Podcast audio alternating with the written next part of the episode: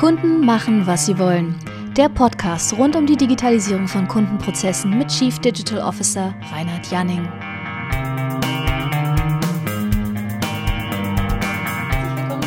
Dritten und letzten Folge unseres Podcasts Kunden machen, was sie wollen. Äh, heute im Thema Marketing, Vertrieb und Service verschmelzen. Äh, in der letzten Episode haben wir schon über äh, die ganzheitliche Kommunikation geredet, in der ersten Episode von der Kundenzentrierung, die Unternehmen leben müssen. Ich bin Juliane Wag, mit mir als Experte dabei Reinhard Janning. Hallo Reinhard. Hallo. Und äh, das Thema der heutigen Sendung, äh, kannst du da nochmal ganz kurz darauf eingehen, was die äh, Zuhörer heute zu erwarten haben? Ja, es geht darum, dass sich Unternehmen verändern, dass äh, die klassischen Bereiche Marketing, Vertrieb und Service ähm, in einer kundenzentrierten Welt nicht mehr so funktionieren, wie sie es gewohnt sind. Und die Herausforderungen, die Unternehmen in diesem Zusammenhang spüren, äh, die Art, wie sie diesen auch begegnen können und wie sie sich verändern müssen oder sollen oder könnten, das wollen wir heute ein bisschen besprechen. Ja, und ich habe da äh, mal ein bisschen gelesen, weil diese Marketing, Vertrieb, äh, nicht, will nicht sagen Diskrepanz, aber es gibt ja immer so diese, diese Vorurteile, dass sich diese beiden Bereiche irgendwie immer nicht so richtig verstehen und nicht so richtig zusammenkommen und das ist ein großes äh, Missverständnis, äh, wer jetzt nun wichtiger ist fürs Unternehmen.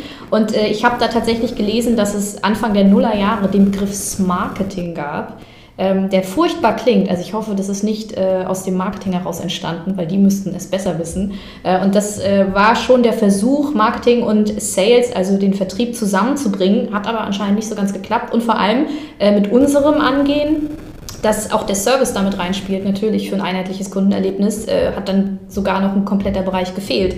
Und äh, da wollen wir wahrscheinlich heute hin, dass wir erklären, dass es halt ähm, keine forcierte Verschmelzung ist, sondern eine die sich logisch ergibt, oder? Um das Kundenerlebnis zu verbessern. Genau. Wir sollten vielleicht vorher noch kurz sagen, bei uns vorm Haus, wo wir hier den Podcast aufnehmen, da wird gebaut. Deswegen gibt es vielleicht die eine oder andere Störung. Wir hoffen von nicht besonders starker Art, aber nur für den Fall, dass ihr Geräusche im Hintergrund hört, ist das ähm, der Tatsache geschuldet, dass Berlin wächst und äh, es immer mehr äh, Leute gibt, die hier leben und arbeiten möchten. Aber das nur eben am Rande. Sorry, Juliane, jetzt musst du deine Frage nochmal stellen.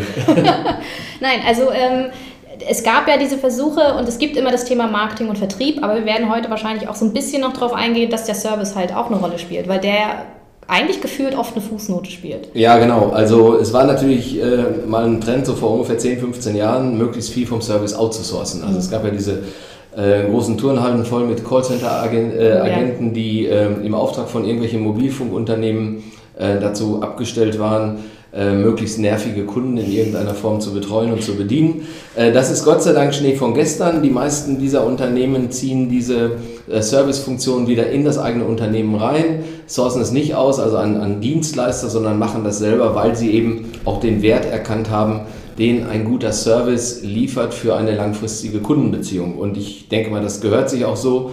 Und ähm, Servicewüste Deutschland ist ja immer mal wieder gern gelitten und äh, wird immer wieder angesprochen. Ich denke, dass sich da eine Menge äh, tut im Augenblick bei vielen Unternehmen und dass sich auch eine Menge tun muss, weil eben in einer kundenzentrierten Welt diese Unterscheidung zwischen ich werde jetzt beworben, ich werde jetzt äh, zum Kunden gemacht und äh, ich werde jetzt gewartet, dass diese Unterscheidungen eben äh, nicht mehr adäquat sind, sondern man muss sich da äh, einer anderen Herausforderung stellen. Wir haben das in der ersten äh, Episode ja auch mal ein bisschen näher besprochen, was das tatsächlich bedeutet, Kundenzentrierung. Aber jetzt heute wollen wir eben ein bisschen stärker äh, darüber sprechen, was es für Unternehmen bedeutet. Äh, nämlich, dass diese klassischen Bereiche äh, wahrscheinlich langfristig so nicht mehr existieren werden. Und ähm, kurz als Hinweis vielleicht, ähm, dass solche Themen werden jetzt im, im Folgenden auch viel auf, Lead, äh, auf Leads eingehen und äh, Lead Management, ähm, das sind ja vorwiegend dann so B2B-Themen, aber ich denke, auch im B2C-Bereich kann man da sicherlich auch ansetzen, oder? Ja, äh, allerdings ist es in der Tat so, dass ich sage mal, gerade wenn man diese drei klassischen Bereiche sieht, Marketing, Vertrieb und Service, dass es häufig um äh, sogenannte erklärungsbedürftige Produkte geht, äh, die vermarktet werden, die in der Regel, ich sage mal, eine längere, in Anführungszeichen, Anbahnungsphase haben, also eine Akquisitionsphase wo man sich nicht schnell für entscheidet, die häufig auch einen komplexeren Kaufprozess mit sich äh, nach sich ziehen. Äh, nehmen wir nur mal das Beispiel Abschluss von Verträgen, Unterschriften. Denken wir an einen Autokauf, denken wir an eine Versicherung. Da sind wir natürlich im Consumer Marketing, aber es geht natürlich genauso gut auch um Maschinen, die von Unternehmen angeschafft werden etc. und die dann auch entsprechend einen höheren Service haben. Äh, aber wie gesagt, äh, generell diese drei Phasen gibt es in allen Ausprägungen. Man muss halt nur sagen, dass wir an einigen Stellen heute in dieser Folge sicherlich ein bisschen stärker auf das Thema B2B eingehen werden, weil es dort eben auch komplexere äh, Kaufprozesse einfach gibt, die eben auch über einen längeren Zeitraum laufen. Ähm, so, zum Beat der Baustelle äh, stelle ich dann die nächste Frage. Ähm, und zwar hattest du in der ersten Episode kurz erwähnt, das Marketing sind die mit dem Bildchen und der Vertrieb, äh, das sind die mit den Kaffeetassen. Ähm, und äh, das Marketing spielt ja eigentlich äh, mittlerweile durch die Digitalisierung wahrscheinlich auch eine wachsende Rolle. Ähm, ist das wirklich nur noch so, also es gibt ja viele Unternehmen, die das tatsächlich immer noch so als, als ja, die, die machen ein paar Inhalte, Content und halt die schönen Bildchen. Ähm, aber wahrscheinlich, wenn es von der Kundenzentrierung ausgeht und von der Digitalisierung, ähm, wächst wahrscheinlich die Bedeutung des Marketing, oder?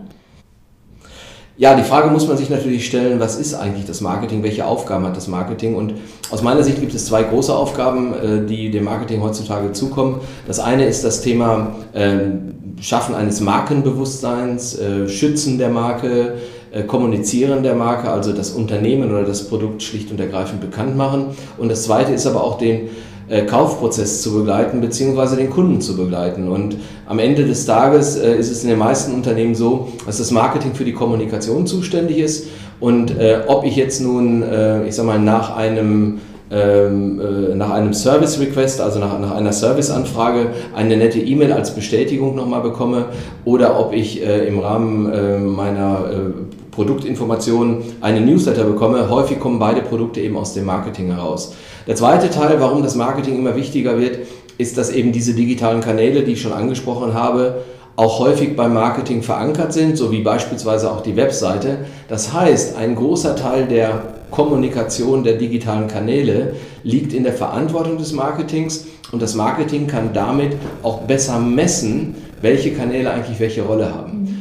Äh, man kann sogar so weit gehen, dass man sagt, naja, wenn ich die äh, Besucherfrequenz meiner Webseite analysiere, kann ich daraus Rückschlüsse ziehen darauf, welche Themen, welche Produkte, welche Leistungen vielleicht in Zukunft äh, äh, angefordert werden. Und wenn dieser, ähm, dieser Informationsprozess oder der Beschaffungsprozess länger dauert, kann ich vielleicht sogar auch bessere Prognosen der Geschäftsleitung geben äh, aus dem Marketing heraus, wie sich das Geschäft entwickeln wird, als tatsächlich der Vertrieb, der ja nur die kurzfristigen Abschlüsse eigentlich vor sich sieht. Ich habe äh, mehrfach schon einen Vortrag gehalten zum Thema, das Marketing gehört an den Tisch der Geschäftsführung. Was wollte ich damit sagen? Ähm, in vielen Unternehmen, jetzt gerade im B2B-Umfeld, ist das Marketing in einer mehr untergeordneten Rolle, häufig auch im Vertrieb aufgehangen. Äh, in den B2C-Unternehmen ist es schon ganz anders. Da äh, spielt sich eigentlich alles ab im Bereich Marketing und der Vertrieb ist eher äh, dort angesiedelt, also insbesondere wenn es um E-Commerce, um M-Commerce und solche Angebote geht. Ähm, aber wir sehen schon, ich sag mal, die Betrachtung des Marketings verändert sich, weil das Marketing eben relevant informieren kann. Und dann kommt noch was anderes dazu. Die digitalen Kanäle kann ich natürlich ganz anders messen als beispielsweise eine Printkampagne, eine Anzeigenkampagne in einer großen Zeitung. Ich kann äh, im Online-Umfeld ganz genau messen, wer hat welche Anzeigen gesehen, äh, wer hat auf diese Anzeigen draufgeklickt, welche Conversion habe ich erzielt, wenn es um das Thema Kauf geht. Und mit diesen Informationen kann ich natürlich auch viel härter argumentieren und der Geschäftsführung helfen, bestimmte Prognosen zu erstellen. Das alles sind eben Gründe, warum die Bedeutung des Marketings wächst und warum man auch das Marketing, wie in manchen B2B-Unternehmen heute noch gemacht, nicht mehr unbedingt nur mit der Neukundengewinnung, der Lead-Generierung verknüpfen kann, sondern man muss eben das Marketing über, den gesamte, über die gesamte Kundenreise betrachten und auch verankern. Und da kommen wir dann schon zum nächsten Punkt. Ähm, es fühlt sich ja oft so an, als ob der Lead bzw. der Kunde ähm, beim Marketing einsteigt, dann zum Vertrieb rübergeschoben wird und dann irgendwann Serviceanforderungen hat. Also so eine Art äh, Staffelstab fürs, äh, für die internen äh, Unternehmensbereiche. Aber wenn du jetzt schon sagst, das Marketing spielt eigentlich auf der gesamten Kundenreise eine Rolle, äh, dann wird es wahrscheinlich auch der Service tun und der Vertrieb vielleicht auch. Das heißt also, diese, diese alte Staffelstab-Routine, dass der Kunde auch einfach weitergeschoben wird und dann abgehakt wird, ähm, die ist passé, oder? Eigentlich schon. Wobei genau das, was du gerade beschreibst, ist in vielen Unternehmen heutzutage noch Realität. Ja. Äh, der Kunde wird also an dem Unternehmensprozess quasi ähm, drangehangen und entsprechend durchs Unternehmen geschleust. Ähm, das ist natürlich äh, nicht mehr State of the Art. Ich habe es in der ersten Folge schon erwähnt. Wir haben ein Modell entwickelt, das aus unserer Sicht, ich sag mal, stärker, äh, ich sag mal, auf diese Anforderungen zugeht, die Kundenreise optimal zu begleiten. Nämlich indem wir schlicht und ergreifend die Betrachtung aus Sicht des Kunden auf den Kaufprozess ähm, zugrunde gelegt haben und daraus dann ein quasi ein Drei-Stufen-Modell oder äh, ein, ein, äh, ein Dreikreis-Modell entwickelt haben, ähm, das wir genannt haben mit dem Begriff Need, Buy und Use, also der englischen Bezeichnung für Bedarf, Kauf und Nutzung. Und ähm, ihr müsst euch das so vorstellen, es, ein, äh, es sind drei Kreise, die ineinander übergehen, also eine sogenannte Endlosschleife, weil der Kunde eben direkt nahtlos aus einer Wartungsanfrage auch wieder in die Bedarfsermittlung laufen kann und wir von daher als Unternehmen sicherstellen müssen, dass wir zu jedem Zeitpunkt den Kunden mit adäquaten Informationen äh, beliefern können und ihm nicht, ich sage mal, die Gräben unserer eigenen äh, Organisation zwischen den einzelnen Abteilungen zumuten können. Jeder kennt das sicherlich, dass man im Callcenter irgendwo anruft und man möchte äh, vielleicht gerade eine vertragliche Frage stellen und sagt, oh, by, by the way, ich habe aber noch ein Problem mit dem Produkt, der tut mir leid. Sie sind hier bei uns im Vertrieb, ja. da müssen Sie im Service anrufen. Das ist eben genau das, wie es nicht sein sollte. Und von daher tun Unternehmen gut daran, sich zu überlegen, wie sie diese Organisation kundenzentriert organisieren können. Und wir glauben eben, auch das haben wir in der ersten Folge schon mal ein bisschen detaillierter besprochen, wir glauben eben, dass eine kundenzentrierte Sicht dazu führt, dass ein Unternehmen auch seine, ich sag mal, klassische äh, äh Abteilungsstruktur wahrscheinlich langfristig überdenken muss. Und vor allem, wenn dann Marketing, Vertrieb und Service besser miteinander verknüpft sind, können natürlich auch die einzelnen Mitarbeiter eher auf andere Anfragen der, der Kunden eingehen. Also dass das Marketing dann nicht nur von Marketingthemen Bescheid weiß, sondern auch diverse andere Sachen schon im Blick hat, welche, welche Vertriebsangebote es gibt oder Genau. Also mir fällt da gerade spontan ein, ähm, jeder kennt sicherlich neuerdings diese äh, Anbieter von Cloud-Software. Also äh, ein Modell, wo man Software eben nicht mehr einmalig kauft und langfristig nutzt, sondern wo man in Form von monatlichen Abogebühren quasi eine Software über, so lange, äh, über einen langen Zeitraum nutzen kann und entsprechend auch bezahlt.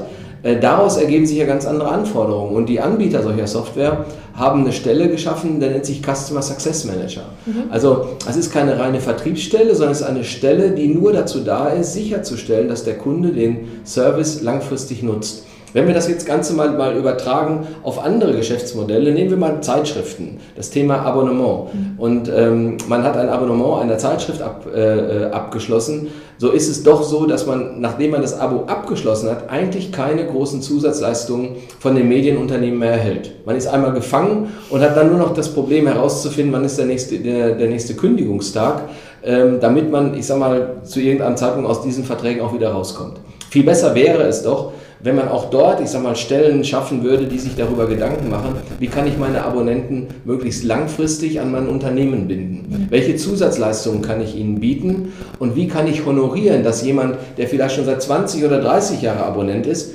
vielleicht einen anderen Service-Level bekommt oder eine andere Qualität bekommt als jemand, der vielleicht nur mal kurz das Probeabo aus, ausnutzt. Und alleine daran sehen wir schon, dass die verschiedenen Funktionen im Unternehmen auf die Anforderungen des Kunden nicht unbedingt immer passen. Und äh, das ist genau die Herausforderung, vor der diese Unternehmen gerade stehen. Und deswegen glauben wir, dass wir mit dem Modell Need, Buy und Use, also diesen drei ineinandergehenden, laufenden äh, Endloskreisen, äh, vielleicht ein Bild geschaffen haben, das Unternehmen hilft, ihre Prozesse auch dann anders zu organisieren. Ähm, es gibt ja im Rahmen dessen, äh, wie der Kunde sich bewegt, mittlerweile ähm, in den und zwischen den Unternehmensbereichen äh, den Begriff Customer Journey, ähm, also die Kundenreise von Anfang bis Ende, beziehungsweise verschiedene Kundenreisen, je nachdem, welche Anforderungen der Kunde hat. Ähm, kann man das als, als äh, Gegenentwurf zum klassischen ähm, Kundentrichter sehen oder ist das nochmal was anderes? Also ich glaube, dass dieses Thema Customer Journey ähm, sicherlich den Unternehmen sehr schön helfen kann, besser zu verstehen, wie ihre Kunden sich informieren und mit dem Unternehmen umgehen. Äh, du sprichst jetzt auf den, den, den Funnel, den Trichter an. Das kennen wir eigentlich mehr nur aus dem B2B-Umfeld, wo es eben darum geht, möglichst viele Interessenten zu ähm, gewinnen. Und von diesen Interessenten laufen dann ähnlich einem Trichter äh, die Interessenten durch verschiedene Qualifizierungsstufen und die, die dann am Ende des Tages kaufen, kommen quasi unten raus. Das ist natürlich auch wiederum eine sehr unternehmenszentrierte Denke, denn niemand, der ich sag mal beispielsweise äh, ein neues Auto kaufen will, möchte sich in einem solchen äh, Trichter wiedersehen. Trotz allem äh, wird man natürlich so betrachtet von den Unternehmen. Da haben wir als ein Alternativmodell äh, die sogenannte Buyer's Journey. Also wenn ich auf der einen Seite den Vertriebstrichter habe, wo ich sage, oben kommen alle Anfragen rein und unten kommen die Kunden raus, kann man natürlich genauso gut darauf mappen, die Kundenreise und der Kunde bewegt sich nach unserer Meinung in primär drei Phasen also der Interessent, wenn er zum Kunden äh, wird, nämlich in der sogenannten Awareness-Phase, also der Bewusstseinsphase, aha, ich habe einen Bedarf, ich habe vielleicht ein Problem, das möchte ich lösen. Ich sehe, mein Auto ist vielleicht nicht mehr ganz aktuell, ähm, sehe neue Modelle auf der Straße und bekomme Lust, äh, mir ein neues Auto zu kaufen. Das ist die sogenannte ähm, Bewusstseinsphase. Die zweite Phase ist die Consideration-Phase. Was habe ich für Optionen? Wie viel Geld habe ich zur Verfügung? Was möchte ich anlegen? Was gibt es überhaupt für, für Möglichkeiten? Vielleicht ist das Auto gar nicht das Richtige. Vielleicht ist ein Carsharing-Modell für mich interessant oder der Kauf eines Motorrades. Das ist die sogenannte ähm, äh, Consideration, also Abwägungsphase. Und dann kommt die Entscheidungsphase. Ich weiß, okay, ich hätte gern ein Auto und ich weiß auch in etwa, in welcher Preisklasse und habe dann vor mir eine Liste von drei oder vier Anbietern, die vielleicht entsprechende Modelle für mich liefern, äh, für, für mich bieten. Und wir sehen schon an diesem kleinen Beispiel, dass ich aus Kundensicht heraus eine ganz andere Informations, ein ganz anderes Informationsbedürfnis habe als aus Herstellersicht. Der Hersteller denkt von Tag 1 darüber nach, jemandem ein möglichst großes Auto mit äh, viel Zubehör zu verkaufen. Also versucht er, seine Produkte schmackhaft zu machen. Geht aber vielleicht gar nicht auf diese Themen ein. Ähm, wie rechnet sich ein Carsharing-Modell im Vergleich zu einem eigenen Fahrzeug beispielsweise? Und hier sehen wir schon die Diskrepanz, beziehungsweise auch, wie ein Unternehmen dann besser auf die Kundenbedürfnisse zugehen kann, indem er sich stärker in die Situation des Kunden hineinversetzt und damit ihm dann aber hilft, eine Entscheidung zu treffen, zu der er auch langfristig steht und hoffentlich dann natürlich auch zu den Produkten, die das Unternehmen anbietet. So, und jetzt wieder zurück zu dem Ursprungsthema. Wenn wir diese Buyer's Journey, diese Käuferreise betrachten, was ist Vertrieb, was ist Marketing und welche Rolle spielt der Service? Also hier sehen wir schon, dass diese klassische Aufteilung eigentlich keine, keinen Sinn mehr macht. Denn ich kann ja nicht sagen, okay, lieber Kunde, du darfst erst bei mir mit dem Vertrieb reden, äh, wenn du weißt, welches Auto du gerne hättest, weil der macht dir dann ein Angebot. Sondern das Unternehmen sollte idealerweise wie aus einem Guss ganzheitlich mit dem Kunden kommunizieren und ihn auf seiner ganzen Reise begleiten. Und da ist es eben wichtig, dass man sich Gedanken darüber macht, wie man diese Kundenreisen, diese Customer Journeys gestalt, so gestaltet, dass der Kunde idealerweise da auch keine Brüche drin hat und nahtlos sich informieren kann. Ähm, jetzt haben wir den letzten drei Episoden, den letzten zwei und dieser Episode eigentlich gehört, also ähm, dass man die Kommunikation vereinheitlichen bzw. ganzheitlich sehen muss, auch von der Kundenperspektive aus. Man muss Marketing, Vertrieb und Service verschmelzen, man muss äh, Prozesse verändern, man muss kundenzentriert sehen. Ähm, das klingt jetzt nicht so einfach. Ähm, wenn ich jetzt das als Unternehmen als Aufgabe vor mir habe, bin ich, glaube ich, erstmal ziemlich erschlagen. Ist es ein sehr drastischer Schritt und ist der, ist der machbar überhaupt? Naja, ich sag mal, wir reden hier über Transformation, wir reden hier über eine langfristige Veränderung und ähm, Internet, das setzt sich nicht durch. Ich glaube, die Zeiten äh, sind vorbei. Ich glaube, jeder hat verstanden, dass sich eben durch die digitale Kommunikation auch ganz andere Möglichkeiten äh, ergeben und äh, ich bin der festen Überzeugung, dass Unternehmen sich stärker darauf einstellen müssen. Ich will jetzt gar nicht über die Disruption sprechen und darüber, dass Geschäftsmodelle obsolet werden, das lesen wir jeden Tag in der Zeitung. Ähm, bleiben wir einfach mal, ich sag mal, in unserem eigenen Hinterhof. Wir müssen einfach schauen, dass unser Unternehmen sich bestmöglich auf diese Veränderung vorbereitet.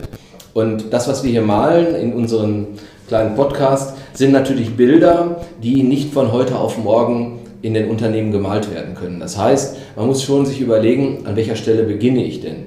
Und ähm, wie immer mit dem Elefanten und dem Kühlschrank, äh, wie kriege ich den Elefanten denn da rein? Ja, am besten Stück für Stück. Das heißt also, man sollte sich überlegen, ähm, in welchem Bereich starte ich denn? Und so erleben wir auch die Unternehmen. Keiner kommt zu uns und sagt, wir möchten jetzt sofort kundenzentriert werden und alles umstellen, sondern es geht häufiger mal darum zu sagen, okay, wir möchten vielleicht die wichtigsten Kommunikationskanäle bei der Kundenakquisition im Lead-Management zusammenführen. Wir möchten vielleicht äh, sicherstellen, dass unser Content, also unsere Fachpublikationen, unsere äh, Veröffentlichungen auf die Buyers Journey, auf die Käuferreise mal gemappt wird. Also was muss ich einem Kunden in der frühen Phase, in der späten Phase schicken? Und last but not least, wir brauchen ein System, das all diese Kommunikationen so ablegt, dass ich jederzeit ein ganzheitliches Bild auf einen Kunden habe. Diese Dinge kann man relativ schnell implementieren. Nichtsdestotrotz glaube ich, dass diese Vision, die wir aufmalen, sicherlich, ich sage mal, noch fünf bis zehn Jahre dauern wird, bevor sie sich in den Unternehmen durchgesetzt hat. Und wie im richtigen Leben wird es auch hier so sein, dass die einen schneller als die anderen sind. Und die Schnellen werden wahrscheinlich die Langsamen irgendwann auch, was das Thema Wachstum angeht, überholen. Nichtsdestotrotz, auch das haben wir gelernt in der Geschichte, ähm, wird es nicht so sein, dass komplette Unternehmen äh, nehmen, oder komplette Zweige komplett verschwinden. Es wird immer, ich sag mal, noch die alte Welt geben, nur sie wird natürlich sich im Laufe der Zeit entsprechend drastisch verändern. Deswegen der Aufruf an alle Unternehmen, äh, beginnen Sie damit, setzen Sie sich damit auseinander und überlegen Sie sich, welche Teile der digitalen Transformation für Sie im Augenblick am, vielleicht am dringendsten, am drängendsten sind und äh, wie Sie dem auch begegnen wollen. Ähm, das finde ich übrigens sehr gut, dass, da, dass du da auch ansprichst, dass es halt nicht oder so gut wie nie hauruck alles auf einmal äh, gemacht wird, weil dieser Tenor, den gibt es ja in den Medien. Den gibt es leider auch von der Politik ab und zu mal. So dieses jetzt bloß schnell alle digitalisieren, damit ihr nicht hinterherhinkt. Aber es ist ja in der Praxis einfach teilweise auch unmöglich, oder? Also weil. Genau, da muss man unterscheiden zwischen äh, Anspruch und Wirklichkeit. Ich glaube schon, dass die Politik auch die Aufgabe hat, Unternehmen aufzurütteln. Ich glaube, man muss polarisieren. Ich übrigens sehe meine Aufgabe auch darin zu polarisieren. Und ich werde häufig bei uns im Unternehmen äh, deswegen ähm, auch, ähm, äh, auch angesprochen, so nach dem Motto, wie stellst du dir das denn vor? Wir können doch nicht von heute auf morgen unser Geschäftsmodell ändern, wir können doch nicht von heute auf morgen neue Tools, neue Werkzeuge äh, auf den Markt bringen. Ich glaube, diese agile Vorgehensweise, die, ähm, ich sag mal ja, dadurch geprägt ist, dass man kleine Schritte geht, sich immer wieder äh, in, in Frage stellt, überlegt, ob man auf dem richtigen Weg ist und trotzdem sukzessive weiter an dem Thema arbeitet. Diese agile Vorgehensweise äh, ist absolut äh, äh angebracht und empfehlenswert, äh, sich diesem Thema zu nähern. Aber langfristig werden sich Unternehmen verändern und ähm, wie gesagt, die einen ein bisschen schneller als die anderen. Es hat sicherlich auch was mit Märkten, mit Regulierungen zu tun.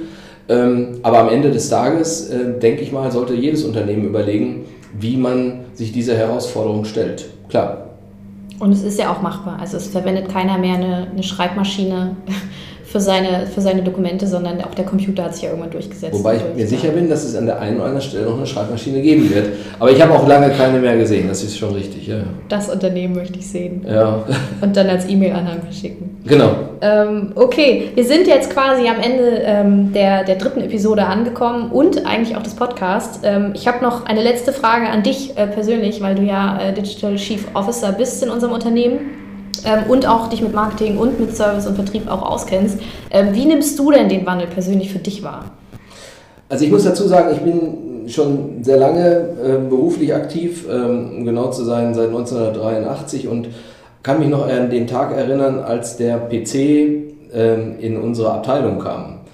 Ähm, und habe seitdem natürlich eine Menge Veränderungen erlebt, ähm, insbesondere auch in den 90er Jahren, als das Internet hochkam, ähm, diese Phase Information at your fingertips, all diese Dinge. Und ich bin auf der einen Seite natürlich äh, sehr froh und, äh, und, und, und sehr äh, stolz auch, dass ich diese Phase erleben darf, wo ich glaube, wo eine größere Umwälzung im Gange ist als all das, was ich in den letzten äh, ja, 30 Jahren erlebt habe.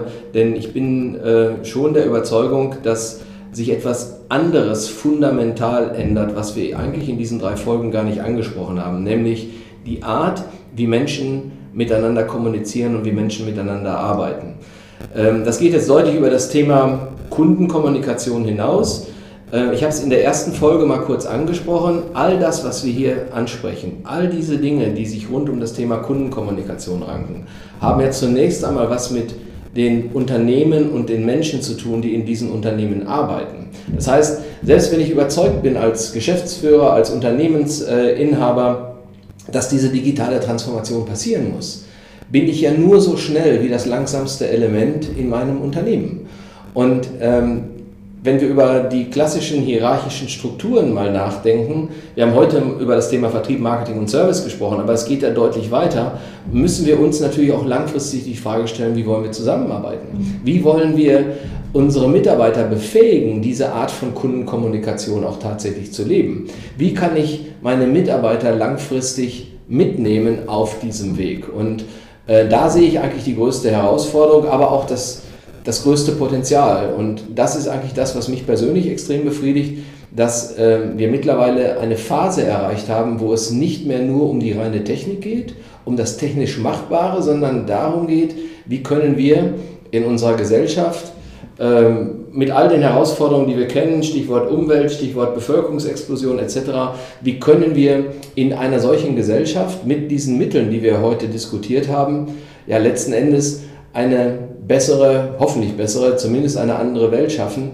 die eben äh, sich auch diesen Herausforderungen stellt. Und da sehe ich persönlich die größten, ähm, die größten Ansatzpunkte und auch die größten Herausforderungen drin. Und deswegen ist es für mich eigentlich sehr befriedigend, bei uns im Unternehmen auch zu sehen, dass wir einerseits natürlich technische Voraussetzungen schaffen, um diese Dinge zu ähm, zu umzusetzen, die wir hier besprechen, Stichwort Kundenkommunikation, ähm, eine bessere Kollaborationsplattform in Unternehmen, die Unternehmensprozesse zu verändern. Aber ein großer Teil nimmt nach wie vor auch das Thema ein, wie nehme ich die Menschen mit, wie kann ich die Menschen auf diesen Change so vorbereiten, dass sie ihn nicht als bedrohlich empfinden, sondern dass sie tatsächlich auch am Ende des Tages sich besser mit dem Unternehmen, mit den Kunden und letztendlich auch mit, mit ihrer gesamten ähm, beruflichen Herausforderung identifizieren können. Und da sehe ich eigentlich den nächsten Schritt. Ähm, es passiert in der Richtung sehr viel äh, und vielleicht kommen wir nochmal dazu, auch in einer anderen äh, kleinen Reihe äh, über solche Dinge zu sprechen. Das ist auf jeden Fall das, was mich letzten Endes antreibt und wo ich auch im Augenblick die größten Herausforderungen sehe für die Unternehmen. Das eine ist zu begreifen, was notwendig ist, aber zum anderen eben auch die Mitarbeiter und die Menschen mitzunehmen, die in diesen Prozessen involviert sind. Okay, ich glaube, wir brauchen kein Fazit mehr. Ich glaube, das war ein sehr, sehr gutes Fazit gerade. Ähm, ich hoffe, trotz der Bauarbeiten unter, über und neben uns ähm, war die, die Folge trotzdem anhörbar, interessant äh, und hat ähm, auch ein paar Insights gebracht und vielleicht auch ein bisschen Enthusiasmus äh, für den digitalen Wandel und die Kundenzentrierung. Ähm, ich verabschiede mich damit, Reinhard. Ja, vielen Dank auch für das Interesse und äh, vielleicht sehen wir uns ja mal in der realen Welt wieder. Genau. Tschüss. Vielen Dank fürs Zuhören. Informationen, Links und Kontaktmöglichkeiten zur Sendung haben wir in den Sendungsnotizen auf dem Easy4U-Blog zusammengefasst. Wer die Sendung kommentieren möchte, kann dies übrigens auch dort tun. Wir wünschen noch einen schönen Tag und bis zum nächsten Mal.